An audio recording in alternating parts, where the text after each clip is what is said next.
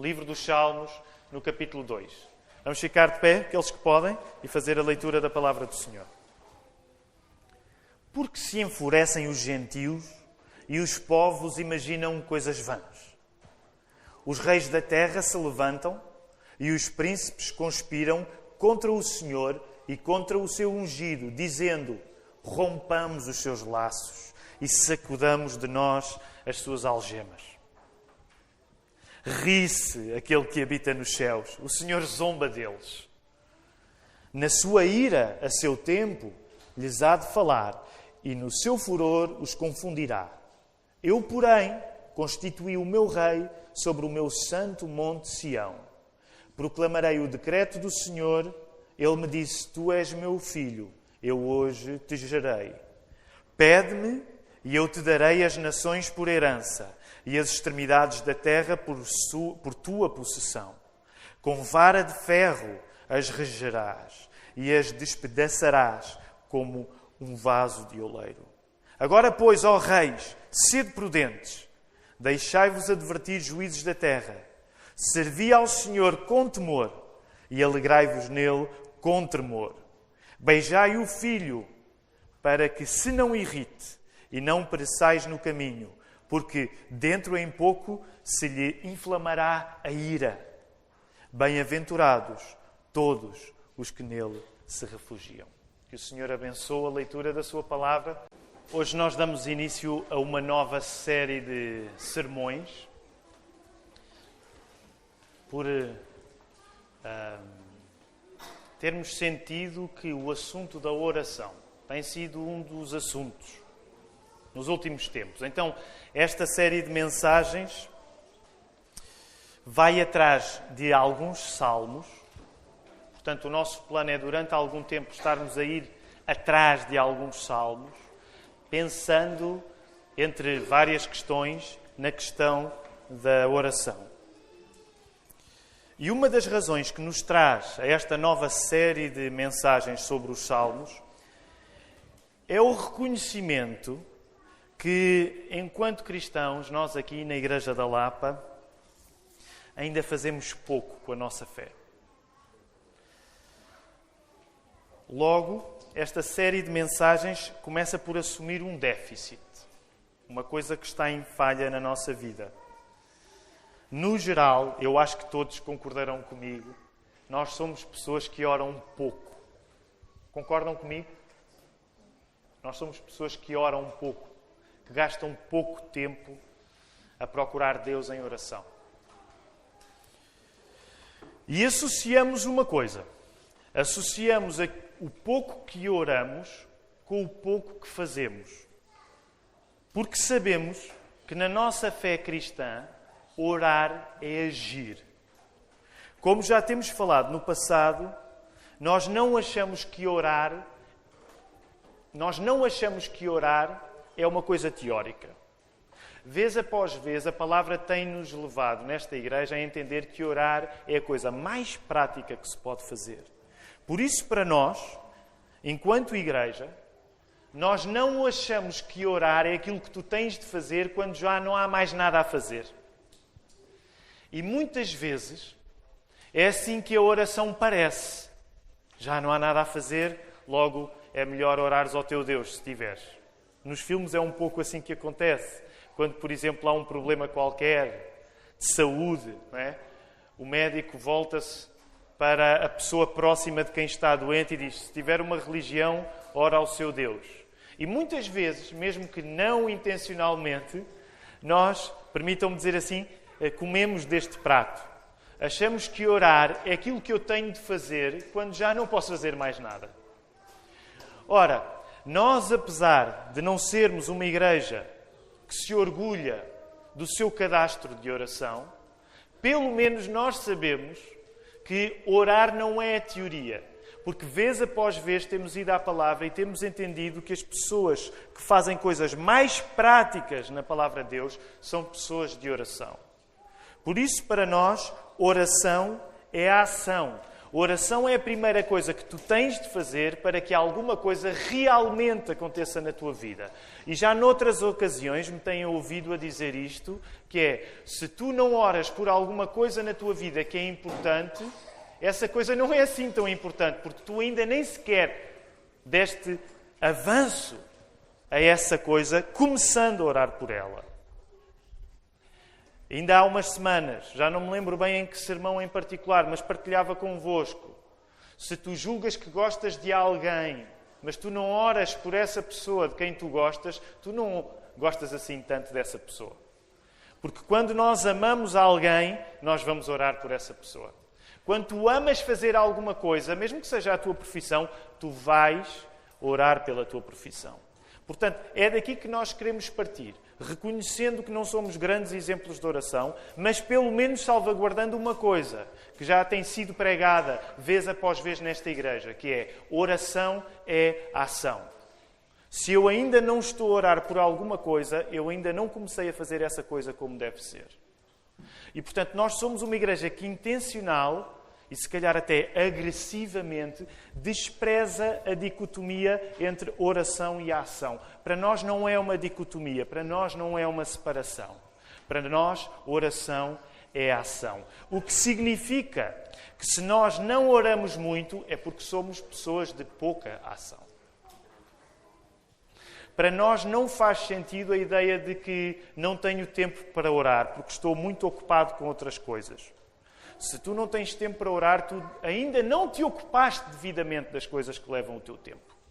Para nós, este é o ponto de partida. Reconhecemos que não somos exemplos de oração, mas sabemos que orar é agir. Portanto, todas as pessoas que neste domingo aqui estão, e eu sou uma delas, não sendo um exemplo de oração, nós reconhecemos que somos pessoas de pouca ação. Mesmo que pareça que fazemos coisas acontecer. Se ainda não oramos, essa coisa ainda não começou realmente a acontecer nas nossas vidas. Este é um dos pontos de partida desta série. Um dos propósitos desta série de mensagens é sugerir, na hora, enquanto prego, eu e os outros pastores, sugerir exercícios práticos. Esses exercícios que eu e os outros pastores vamos sugerir servem, por um lado, de barómetro, de avaliação da nossa vida espiritual. Por um lado, avaliam qual o nível real da fé que eu tenho. Porque nós vamos sugerir exercícios de oração que vão servir de contraste. Dá para fazer um contraste entre aquilo que deveria estar a acontecer e aquilo que realmente acontece. E quando esse contraste acontecer durante a pregação dos sermões, nós vamos poder entender que se calhar não somos assim tão fortes como julgávamos. Por outro lado, ao sugerirmos exercícios de oração, também queremos sugerir caminhos, direções, práticas, hábitos. Portanto, esta é uma série de mensagens que nós, quando os pastores falávamos em, na reunião de presbitério, nós sentimos que a igreja, e estou a fazer uma generalização acerca desta igreja, mas nós sentimos que esta igreja precisa de exemplos práticos de oração. Já, no modo geral, já todos admitimos que a oração é uma coisa muito importante Aliás, no espaço de, dos cursos da escola bíblica, estamos a falar sobre oração. Todos nós, no geral, admitiremos que a oração é importante. No geral, todos nós estamos um pouco insatisfeitos com a nossa vida de oração. Mas nós não queremos ficar aí, irmãos. Podemos passar uma vida toda a lamentar aquilo que gostávamos de ser e não somos. Um dos objetivos desta série de mensagens é retirar-nos desse sítio confortável onde nós nos ficamos a lamentar.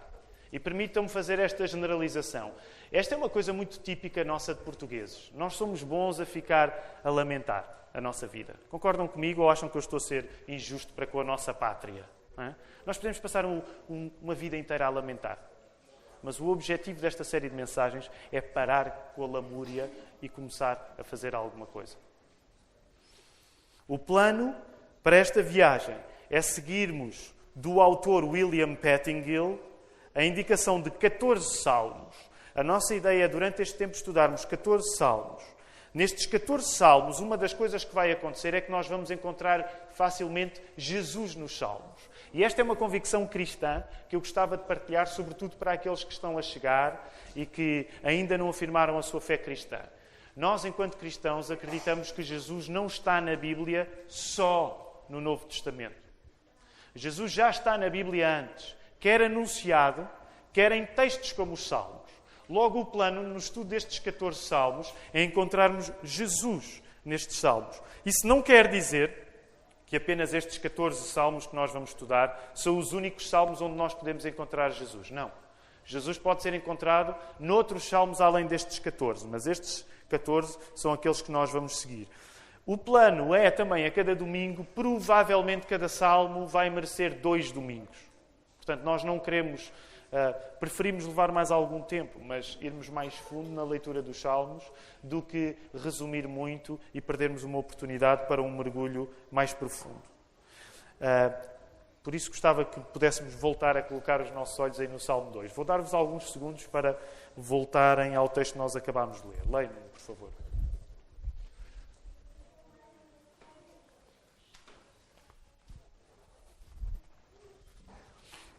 Nós temos 12 versos neste salmo e há quem encontre nestes, nestes 12 versos quatro vozes.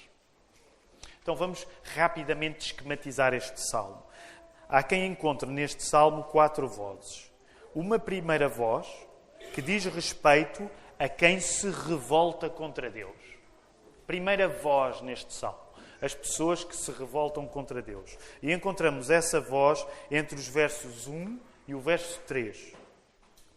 Há uma segunda voz que diz respeito a Deus Pai, que nós podemos encontrar entre os versos 4 e o verso 6.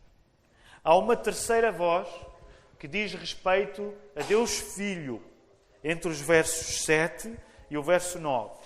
E uma quarta voz, que neste caso associamos ao Espírito Santo, entre os versos 10 e 12. Isto demonstra que na tradição cristã, uma das coisas que rapidamente começou a acontecer é que eles iam ler a Bíblia hebraica, neste caso o Velho Testamento, e com atenção encontravam já na Bíblia hebraica elementos distintivos do cristianismo, elementos que o próprio judaísmo não aceitava, como o facto de Deus ser Pai, Filho e Espírito Santo. E de algum modo, mesmo neste Salmo 2, nós podemos encontrar aqui uma lente trinitária para ler este salmo. Hoje, o meu plano é que nós fiquemos nas duas primeiras vozes: a voz das pessoas que se revoltam contra Deus e a voz do próprio Deus Pai. Por isso, o plano hoje é lermos, estudarmos melhor entre o verso 1 e o verso 6. Entre o verso 1 e o verso 3, que diz respeito à, à voz das pessoas que se revoltam contra Deus, nós encontramos, e agora vou, vou enumerar quem está aqui? Gentios, entre o verso 1 e o verso 3, povos, reis da terra, príncipes. E esta gente toda está metida numa conspiração contra o Senhor e o seu ungido. Ungido é a palavra que em hebraico significa Messias e ungido é a palavra que em grego significa Cristo. Então percebam já a enorme ligação entre o Salmo 2 e o Novo Testamento. Uh, ungido é a palavra que em hebraico significa Messias e que em grego significa Cristo. No Velho Testamento, as figuras da autoridade, como os reis, como os sacerdotes e como os profetas, eles precisavam de ser ungidos. E quando reis, sacerdotes e profetas eram ungidos, era uma altura é, era, um, era sinal que eles estavam à altura do cargo que eles iam desempenhar. Para aqueles que têm a vossa história do Velho Testamento mais presente, lembrem-se, aconteceu assim. Sempre que algum sacerdote ia ser reconhecido como sacerdote, sempre que um rei ia ser reconhecido como rei, sempre que um profeta era reconhecido como profeta, era necessária uma unção, que era um reconhecimento formal. E então, o que é que isto significa? Podemos então entender que a tarefa que Jesus ia ter no futuro era também uma tarefa equivalente à de Jesus ser um rei, à de Jesus ser um sacerdote e à de Jesus ser um profeta. Agora, eh, por favor, percebam o cenário destes três primeiros versos. O que é que está aqui a acontecer no início do Salmo 2? O cenário que está a acontecer nestes três primeiros versos é a declaração de um desejo que muita gente tem de ser independente de Deus, de ser livre do poder de Deus. O que está a acontecer nestes três primeiros versos, nesta primeira voz, é que esta gente toda está desejosa de se ver livre do poder de Deus, de ser independente do poder de Deus. Ora, se nós virarmos este desejo para nós próprios, o mais fácil vai ser dizer: Ah, este é um desejo que a mim não me toca, porque como eu sou cristão, eu quero o poder de Deus na minha vida. Esta é a resposta mais fácil. Se nós pensarmos nisso, é: será que eu tenho alguma coisa em comum com esta primeira voz no Salmo 2, com este desejo que estas pessoas tinham de conspirar contra Deus e o seu ungido? E o mais fácil para nós, para aqueles que já assumiram a sua fé, vai ser dizer assim: não, isto não é comigo. Eu sou cristão. Portanto, eu agrada-me a ideia de estar debaixo do poder de Deus.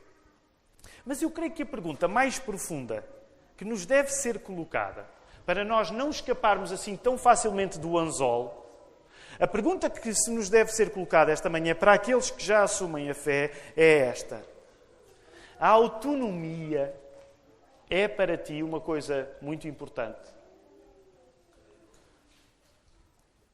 Se tu valorizares muito a autonomia, a tua liberdade, até que ponto é que serás assim tão diferente destas pessoas que nestes três primeiros versos do Salmo 2 se queriam ver livres, independentes do poder de Deus. Isto porque o poder de Deus era aqui entendido como um limite à liberdade delas. Logo, um dos exercícios que eu gostava que servisse para nós pensarmos nesta manhã é: tenta compreender se o teu desejo natural de liberdade é parecido com o desejo que estas pessoas tinham de não quererem ser assim tão dependentes de Deus, de quererem ser pessoas livres, de quererem fazer apenas aquilo que elas queriam, de querer fazer, viver a vida à maneira delas. Pensa se para ti a autonomia é um grande valor. Pensa se para ti a liberdade é um grande valor. Pensa se para ti a autossuficiência é um grande valor. Pensa até que ponto é que, apesar de tu poderes acreditar em Deus, se calhar não estás assim tão longe desta conspiração que era feita para que aquela gente que mandava, que estava bem na vida, não precisasse de depender de um poder acima deles. E ainda em jeito de provocação, deixem-me sugerir outra coisa eu acho que vale a pena dizer que provavelmente o facto de nós não orarmos muito significa que nós não sentimos assim tanta necessidade de Deus para que aconteçam as coisas normais do nosso dia a dia. Dizendo isto de outra maneira, se eu de facto achar que sem Deus nem as coisas normais do meu dia a dia eu vou conseguir fazer, provavelmente eu vou orar mais. Agora, eu quero sugerir isso. Eu não estou a dizer que é isto que acontece na vossa vida, mas deixem-me sugerir. Talvez tu não ores assim tanto na tua vida, porque mesmo que não processes isto conscientemente, tu consideras que as coisas normais do dia a dia podem ser feitas sem Deus precisar de intervir. E eu quero pegar aqui. Se tu achares, esta é uma opinião pessoal, se tu achares que as coisas normais do dia a dia podem ser feitas sem tu pedires a ajuda a Deus, tu não estás assim tão longe destes homens que se revoltavam contra Deus e o seu ungido. Se tu achares que o dia normal da manhã, segunda-feira, vai acontecer independentemente de tu orares para que Deus te ajude durante o dia normal, eu acredito pessoalmente, tu não estás assim tão longe destas pessoas. Do verso 4 ao 6 temos a resposta de Deus. Próprio Deus. Deus responde àqueles que se querem ver isentos, livres do poder dele. Sabem como é que Deus responde? Deus ri-se das pessoas que se voltam contra Ele e chega, Deus chega ao ponto de zombar, zombar. Deus faz pouco. Deus troça. Parem um bocadinho. Conseguem imaginar a gargalhada de Deus? Já vos aconteceu vocês começarem a rir à gargalhada não por uma piada, mas por alguma coisa que de repente pensaram e que a coisa que pensaram foi tomando conta de vocês, que de repente vocês começaram a rir e começaram a rir e começaram a rir e começaram a rir à gargalhada e eventualmente as pessoas que estavam ao pé de vocês ficaram com medo de vocês. Nunca vos aconteceu isto? Nunca começaram a rir à gargalhada sozinhos? Sem ter sido por causa de, uma, de alguma coisa que vos disseram? Quem é que já aconteceu isso? Um, um riso eh, 100% maléfico, né? Agora reparem, quero fazer aqui uma diferença. O riso de Deus não é maléfico. Mas a Bíblia diz, e, e, e, esta é uma das coisas que eu gostaria que nós começássemos a conseguir fazer quando lemos a Bíblia. É suposto, depois disto que nos é dito, que Deus riça à gargalhada das pessoas que julgam que podem ser independentes do poder dele. É suposto que nós, quando lemos a Bíblia, também possamos começar a rir à gargalhada, porque essa é uma ideia, permitam-me dizer, estúpida. É suposto que nós, de facto, achemos graça a esta piada que a Bíblia nos está a contar. Porque Deus ri à gargalhada da ideia de que nós podemos achar que podemos viver livres do poder dele. E sabem que o modo como Deus responde às pessoas que não querem o seu poder é assegurar que, de facto, Deus vai mesmo confirmar o seu poder, e neste caso, através da entronização do seu Filho de Jesus. Deus vai colocar, Deus Pai vai colocar Deus Filho no trono. Foi isso que ele já fez. Porque Cristo ressuscitou e ascendeu, ressuscitou e ascendeu aos céus. Mas isso nós vamos explorar para a semana, a entronização de Jesus Cristo.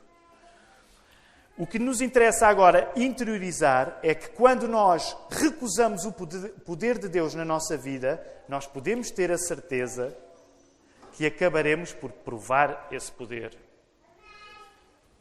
E vamos provar esse poder no meio do escárnio divino.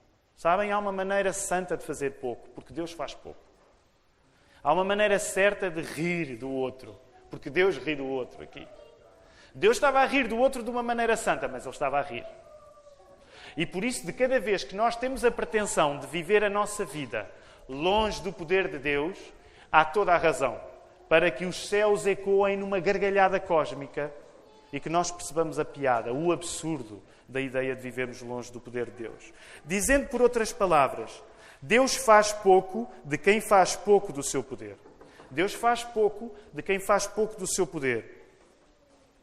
E imaginem, entre Deus e nós, quem é que ganha? É fácil esta pergunta. Entre, Deus e, entre tu e Deus, quem é que vai ganhar? Alguém tem dúvida? Entre tu e Deus, quem é que vai ganhar? Podem responder. Entre tu e Deus, quem é que vai ganhar? Acreditem, Deus vai ganhar. Deus vai ganhar. Estando aqui chegados, quero salientar um aspecto formal. No verso 4, voltem ao verso 4. Agora, falei-vos da substância destes uh, seis primeiros versos. Quero-vos agora fa falar de um aspecto de forma. Falei-vos de substância e acerca da questão do poder de Deus. E agora quero-vos falar num aspecto formal, um aspecto do texto. Esse aspecto, no verso 4, que é o verso onde diz ri-se aquele que habita nos céus, o Senhor zomba dele, deles, esse aspecto é a repetição. E a repetição tem muita importância para este sermão, porque a repetição tem muita importância para o estudo de qualquer salmo. Esta repetição também pode ser chamada de paralelismo. Podemos chamar o que está a acontecer aqui no verso 4 de repetição ou de paralelismo. E o escritor inglês C.S. Lewis, a rigor ele nasceu na Irlanda, mas ele é conhecido como escritor inglês, o escritor inglês C.S. Lewis ajuda-nos a entender como é tão usado, como é que a repetição, como o paralelismo é tão usado nos Salmos e neste em particular. Só para percebermos como é que o paralelismo, como é que a repetição funciona. Vejam aí o verso 4. Ri-se aquele que habita nos céus que é uma ideia repetida logo a seguir em o Senhor zomba deles. Portanto, o Senhor zomba dele, está a repetir a ideia de que ri-se aquele que habita nos céus. Encontramos então a prática de dizer a mesma coisa duas vezes em palavras diferentes. Dizer a mesma coisa duas vezes em palavras diferentes. Sabem, o C.S. Lewis dizia que, de certa maneira, toda a arte, toda a manifestação artística é dizer a mesma coisa de maneiras diferentes.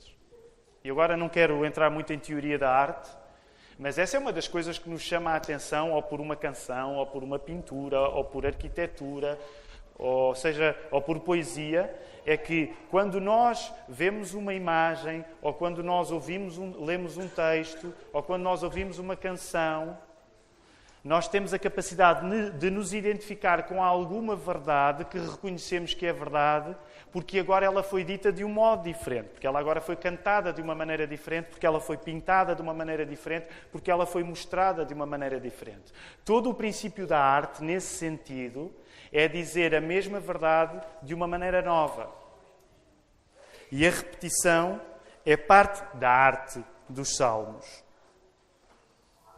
Os salmos estão cheios de repetições, estão cheios de paralelismos que ocupam uma função que também deve existir na nossa vida. E eu agora gostaria de brevemente falar da nossa dificuldade contemporânea com a repetição. E é óbvio que vou trabalhar a partir de uma grande simplificação, que é assumir que hoje, no geral, no Ocidente, na cultura ocidental, nós temos algum problema com a repetição. A repetição parece-nos a sepultura da nossa autenticidade. No geral, hoje, nós sentimos atrapalhados pela repetição porque somos fascinados pela autenticidade, porque somos fascinados pela criatividade e a repetição parece matar aquilo que em nós é criativo. Por exemplo, imaginem, este é um clássico, não é? Contar uma piada. Conta-se uma vez. A pessoa que vai repetir a piada, geralmente são as pessoas mais velhas, os nossos pais, os nossos avós, que, que né, que vêm a rir uma vez e que voltam a repetir a piada. Mas repetir uma piada, depois de ter conseguido o bom efeito dela soltar gargalhadas, repetir uma piada é visto como matar a piada. Isto é apenas um exemplo. Nós achamos que a repetição mata aquilo que foi criativo e bem sucedido. Se foi feito, não é preciso voltar a fazer. Repetir uma coisa para nós parece tratar, por um lado, e deixem-me usar esta expressão, se, nós repetirmos alguma coisa no culto, parece. Há pessoas que podem sentir-se ofendidas porque parece que estamos a tratar as pessoas como pouco inteligentes. Não é? Essa coisa está a ser repetida. Por outro lado, também não gostamos da repetição porque parece que a repetição nos trata a nós como alunos. E a nossa tendência natural é acharmos que somos inteligentes e, de preferência, especialistas naquilo em que acreditamos. Por isso, e eu sei que estou a simplificar muito, mas no geral nós hoje não gostamos muito da repetição. Achamos que a repetição é desnecessária e que só precisa de repetição pessoas que são lentas de compreensão. E raramente nós nos incluímos no grupo das pessoas que achamos lentas de compreensão. Então nós temos um problema com uma das coisas que nos Salmos passa a vida a acontecer. Aliás, deixem-me ir mais longe. Nós temos um problema com uma das coisas que na Bíblia passa a vida a acontecer, que é as coisas são repetidas. No entanto, e lembrando uma das ideias de um autor que escreveu um livro que nós estamos a estudar no aconselhamento familiar. Aliás, não esqueçam, as famílias que começam hoje a segunda ronda de, de aconselhamento familiar, às 15 horas vamos estar juntas. O livro que James K.A. Smith escreve chama-se You Are What You Love. Eu tenho citado várias vezes e o James K.A. Smith ajuda-nos a perceber uma coisa.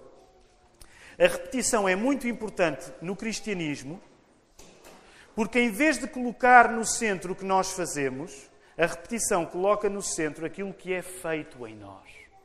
Vou voltar a repetir esta ideia.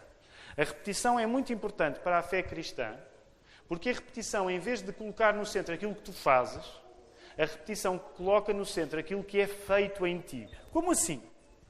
Nós levamos a repetição pouco a sério, porque não entendemos que quando repetimos uma coisa, é essa coisa que passou a fazer alguma coisa em nós e não nós que passamos a fazer essa coisa. Uma das nossas dificuldades com a repetição é que nós não entendemos que quando eu repito alguma coisa, num certo sentido já não sou eu que estou a fazer essa coisa, mas é essa coisa que me está a fazer a mim.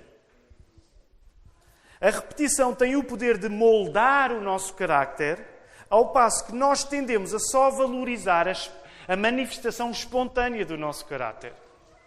Porquê é que nós não gostamos muito das coisas repetidas? Porque a repetição mexe no nosso cérebro, a repetição mexe no nosso coração e nós achamos que não. Que o que é preciso fazer com o nosso caráter é só exprimi-lo criativamente.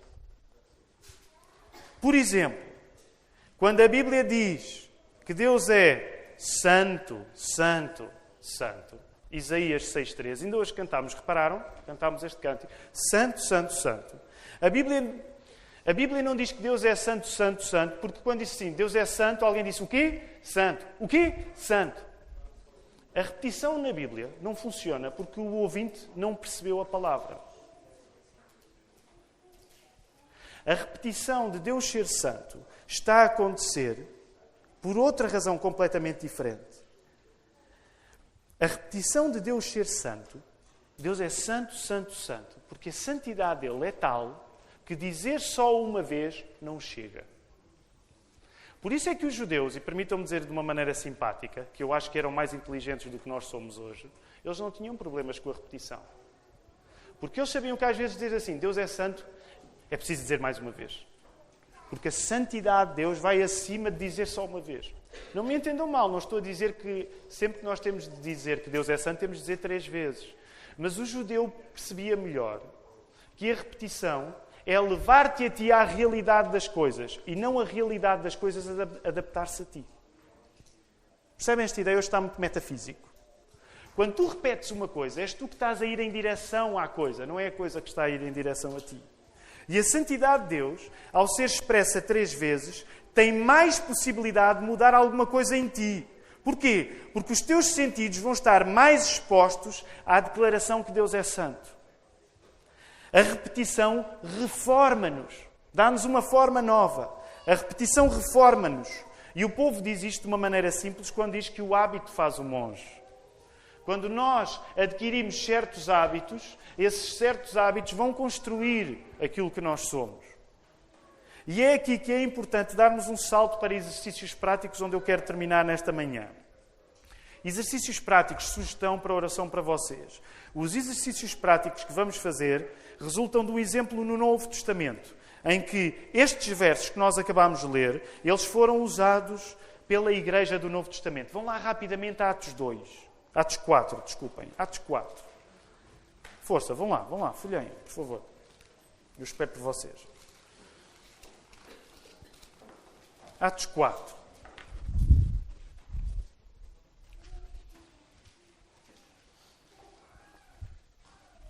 Lembram-se que, que, vos disse que esta série de mensagens tem de deixar sempre uh, exercícios práticos. Então, o exercício prático que eu vos quero deixar é a partir de um exercício prático que nós já encontramos em Atos 4. Que é, em Atos 4, nos versos 25 e 26, nós vamos encontrar, vejam bem, a igreja acabada de ser formada, a usar a matéria do Salmo 2 para a vida prática deles. Portanto, é uma coisa espetacular, porque hoje aquilo que nós vamos querer fazer na nossa vida é uma coisa que os cristãos na Bíblia já fizeram em relação ao Velho Testamento. Reparem lá, versos 25 e 26, vou ler num instante, Atos 4. Aliás, vou ler 24 ainda. Ouvindo isto, unânimes, levantaram a voz a Deus e disseram: Tu, soberano Senhor, que fizeste o céu e a terra e o mar e tudo o que neles há, que disseste por intermédio do Espírito Santo por boca de Davi, nosso pai, teu servo, porque se enfureceram os gentios e os povos imaginaram coisas vãs. Levantaram-se os reis da terra e as autoridades ajuntaram-se a uma contra o Senhor e contra o seu ungido. O que é que está aqui a acontecer? Está aqui a acontecer que estas pessoas estão a fazer aquilo que nós devemos fazer esta manhã. Estão a pegar na linguagem dos salmos e a praticá-la na vida delas. E eu quero rapidamente ver passo a passo como é que Atos 4 serve de exemplo prático de oração para nós. Então, vou acelerar um pouco, mas quero que vocês vejam de passo a passo como é que aqueles cristãos em Atos 4 servem de exemplo para a nossa vida de oração. Rapidamente, primeira pergunta que temos de fazer ao texto: em que circunstância é que é aplicado em oração o Salmo 4. O que é que estava aqui a acontecer, afinal? Havia uma circunstância difícil. Que circunstância difícil era essa? A igreja que estava a crescer em Jerusalém e a cair nas boas graças de todos, Isto é o que nós encontramos em Atos 2. Imaginem, início da igreja, aquilo que todos nós desejamos, tudo a correr bem, toda a gente gosta de nós, até os descrentes gostam de nós. Sabem, permitam-me um à parte. É maravilhoso quando isso acontece. Mas a Bíblia não te diz em lugar nenhum que a igreja, para ser boa igreja, tem de ser apreciada pelos descrentes. A prova é que em Atos 2 os descrentes amavam, mas em Atos 4 já a odeiam. E os crentes de Atos 4 não são piores que os crentes de Atos 2. Por isso, há ocasiões em que a igreja vai ser bem vista pelos descrentes e nós ficamos contentes. Uau, gostam de nós. Mas há alturas onde os descrentes vão odiar-nos e nós devemos dizer uau três vezes, como santo, santo, santo. Uau, uau, uau. Não gostam de nós.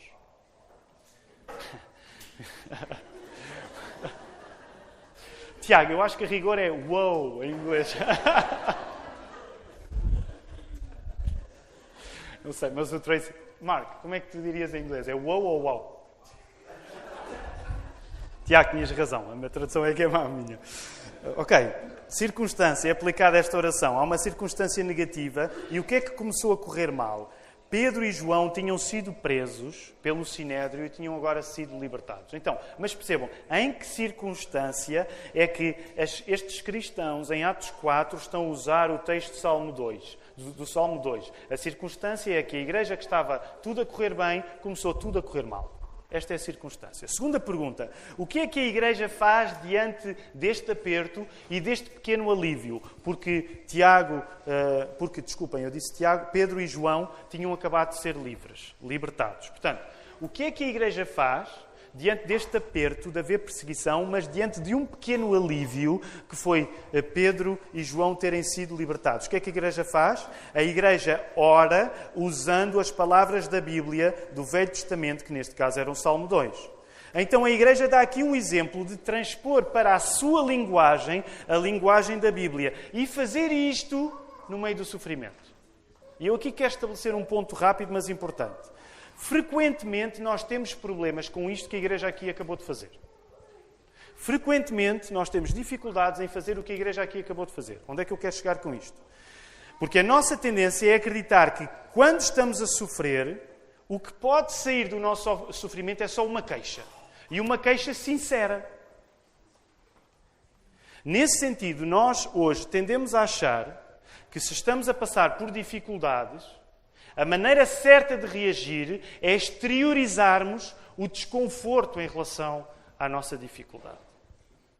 Ok, quero estabelecer aqui uma coisa. Há espaço para exprimirmos o nosso desconforto em relação aos problemas que nós estamos a viver. Mas eu quero que nós percebamos o que está aqui a acontecer. E deixem-me dar um exemplo. E eu vou dar um exemplo, é um exemplo possível. Eu comecei, nos últimos anos, a ter alguma experiência em funerais. Não só a ir, mas oficiar funerais. E como sabem, já partilhei isto algumas vezes, não há culto que eu aprecie tanto. não, acho que é ir longe demais. Uh, e alguém diz: Não, diz, diz isso que estavas a pensar, que isso é o que melhor define. O pastor que, que, ama, que ama funerais. Mas eu quero, eu quero explicar. Eu, não, eu, ok, vou rebobinar. Eu não disse que há culto que eu gosto tanto como funeral, mas deixa-me dizer: um culto de funeral diz coisas que nenhum outro culto pode dizer. Ok? É aqui que eu queria chegar. E, portanto, à medida que tenho feito funerais, não fiz ainda tantos, fiz para aí meia dúzia, mas à medida que tenho feito funerais, fico espantado diante do poder da afirmação que o funeral tem. Agora, eu não vos quero falar de funeral em particular, mas quero falar da nossa dificuldade que nós temos com a resposta que a Igreja aqui estava a dar. Nós hoje temos a ideia de que se alguma coisa nos faz sofrer, a maneira certa de reagir ao sofrimento é exteriorizar exteriorizar a nossa dor diante do sofrimento. E há um clichê hoje nos funerais, eu sei porque se alguém está num funeral e é próximo da pessoa que morre, se não exterioriza, nós, por influência da psicologia, achamos que essa pessoa não está a ter a reação certa, porque está a reprimir. Então, hoje é assim uma espécie de clichê. Se alguém não se desfaz a chorar, esta pessoa, ela precisa de ajuda, ela está a fugir. Onde eu quero chegar aqui, não me entendam mal, eu não estou a dizer que é errado exteriorizarmos os nossos sentimentos.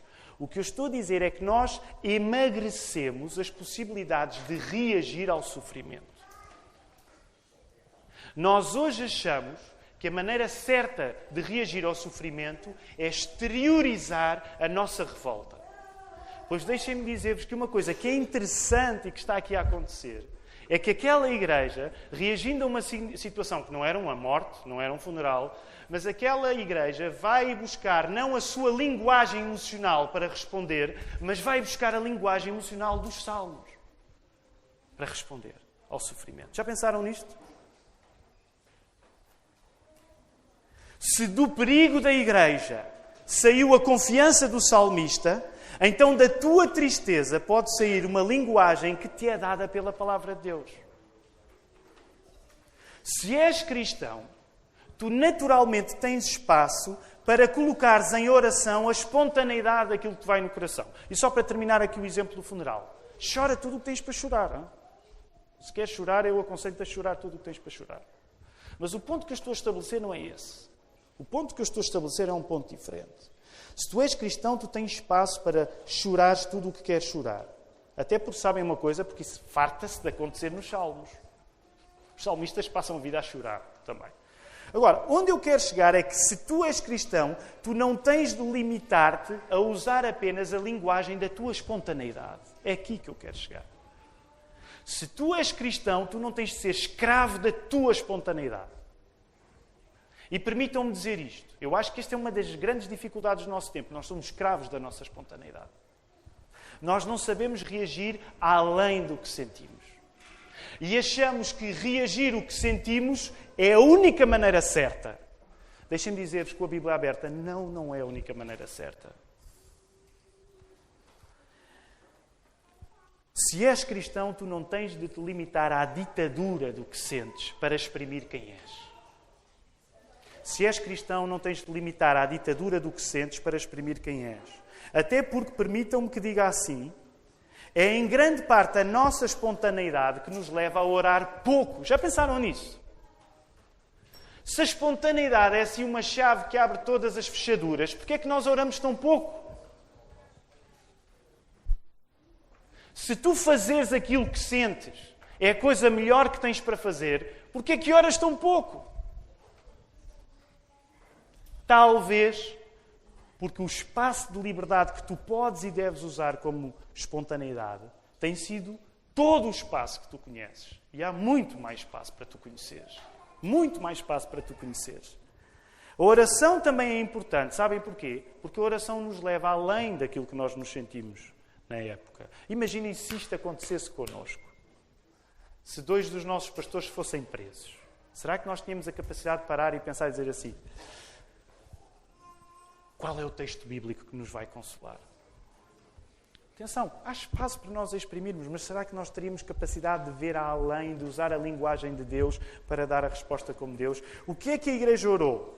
Estou, vou correr agora, já estamos um pouco no nosso tempo, ainda vamos celebrar a ceia do Senhor. O que é que a igreja orou? A igreja não pediu o fim do sofrimento e pode pedir, o Tiago Falcoeira explicou isto bem de manhã.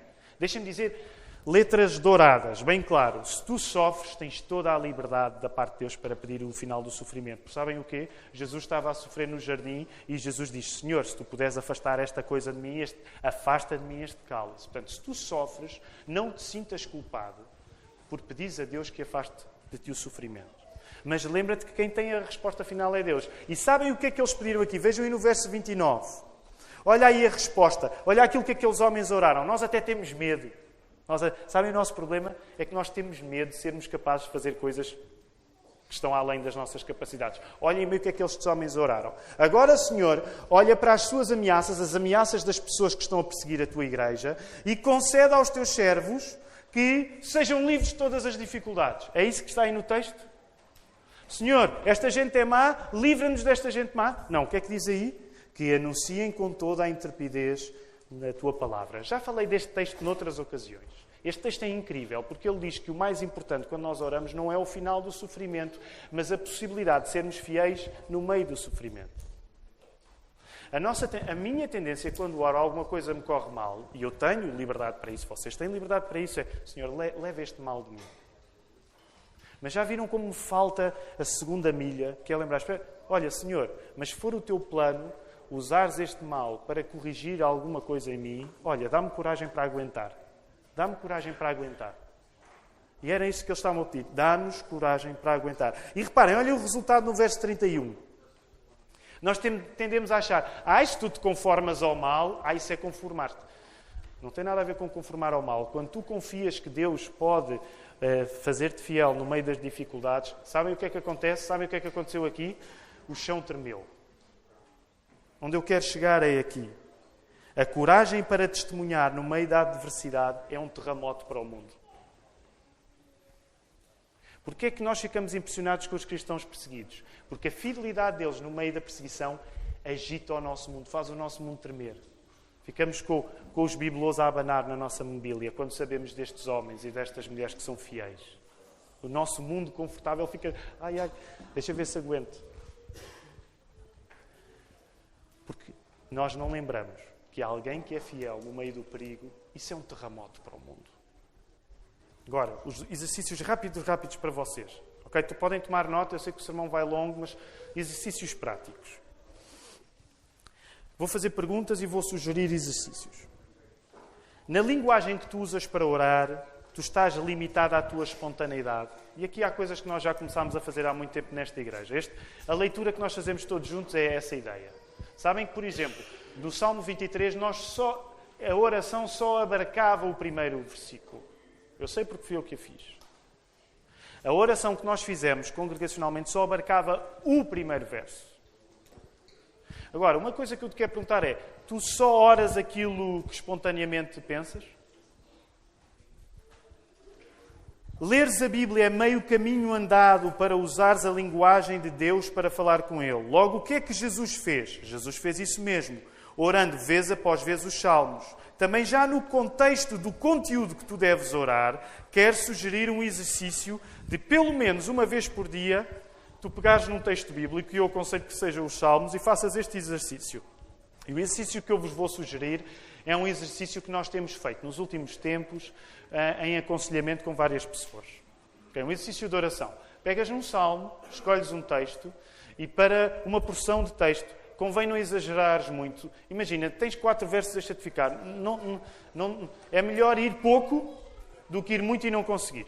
Pega num, numa porção de texto bíblico e preenche um adora, preenche um admite e preenche um aspira.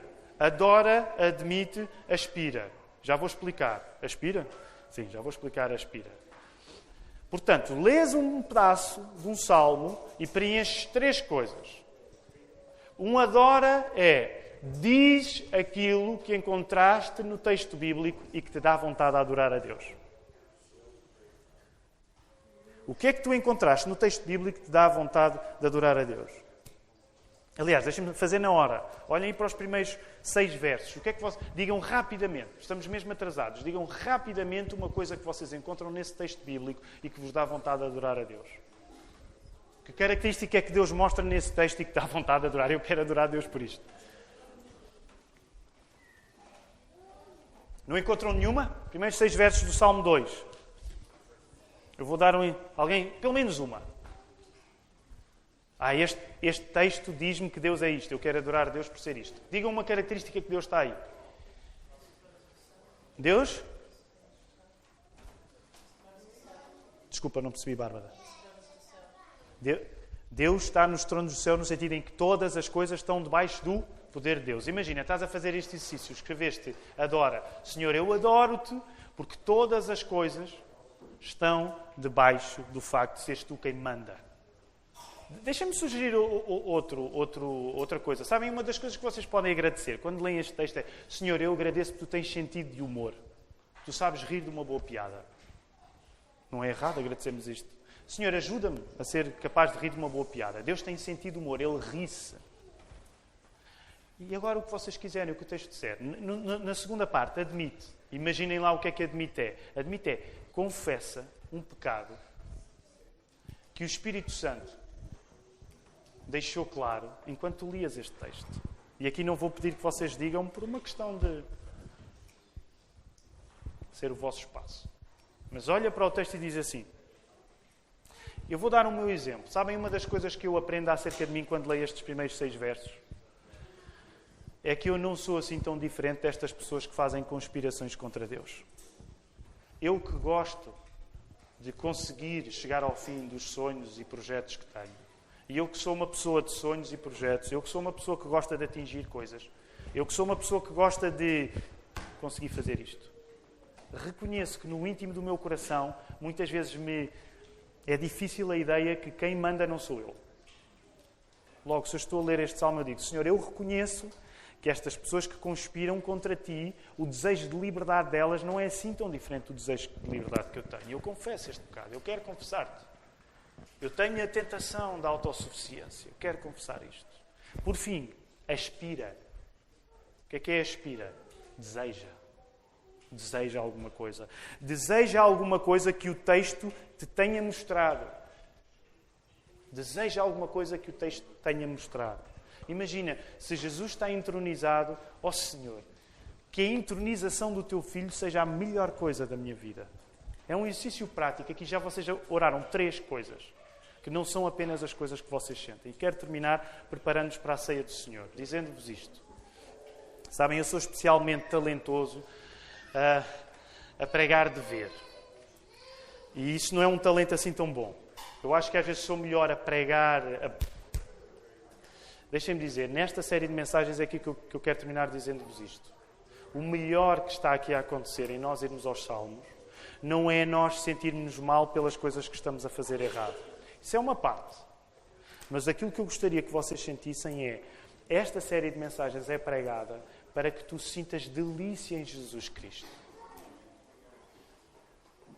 E se tu oras pouco, há tanta coisa boa que te está a passar ao lado, porque tu não te estás a satisfazer em Jesus, mas estás-te a satisfazer em versões de contrabando, permitam-me dizer, da candonga de Jesus.